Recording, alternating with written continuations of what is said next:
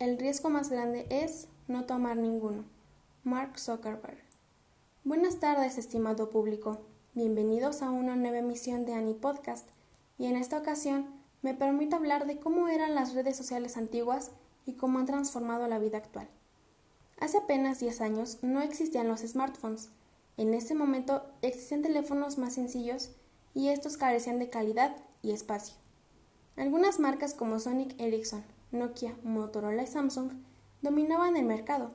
Actualmente lo hacen Huawei y Apple, debido a que las computadoras y teléfonos celulares se han vuelto de gran demanda a nivel mundial. Como sabemos, las audiencias jóvenes se sienten más atraídos por series, videos y otras personalidades influyentes en el mundo del espectáculo. Por ello, el primer objetivo del adolescente cuando entra y se inscribe en uno de estos servicios es conformar su página personal y de esta manera crear una identidad virtual. En esta página se postearán fotografías con su imagen y la de sus amigos. Incluirá los videos que le guste, las canciones que más escucha y contará sus experiencias y pensamientos para de esta manera sentirse escuchado. A partir de ahí, se encontrará con amigos virtuales con los cuales va a interactuar y ampliar su comunicación. Se presume que en un futuro cercano la inteligencia artificial superará nuestras habilidades y nos volverá dependientes de su uso. La aparición de las redes sociales ha significado una revolución en la manera de comunicarnos, ya que esta tecnología ha cortado distancias y acercado conversaciones como se decía antiguamente cuando se inventó el telégrafo.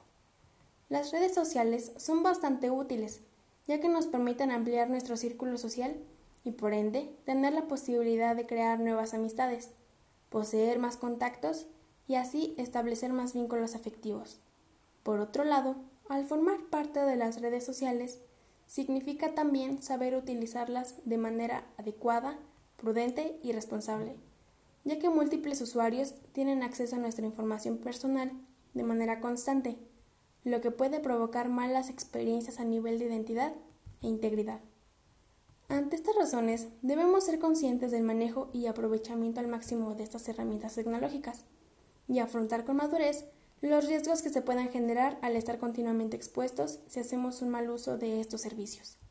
En conclusión, hay que saber usar las redes sociales con responsabilidad y respeto. Hay que saber tomar en cuenta los daños que éstas pueden causar si no son tomadas con la seriedad que requieren. En fin, las redes sociales no son sinónimo de peligro, sino que hay que aprender a usarlas de manera correcta. De mi parte, ha sido todo. Muchas gracias por sintonizar a mi podcast. Hasta la próxima.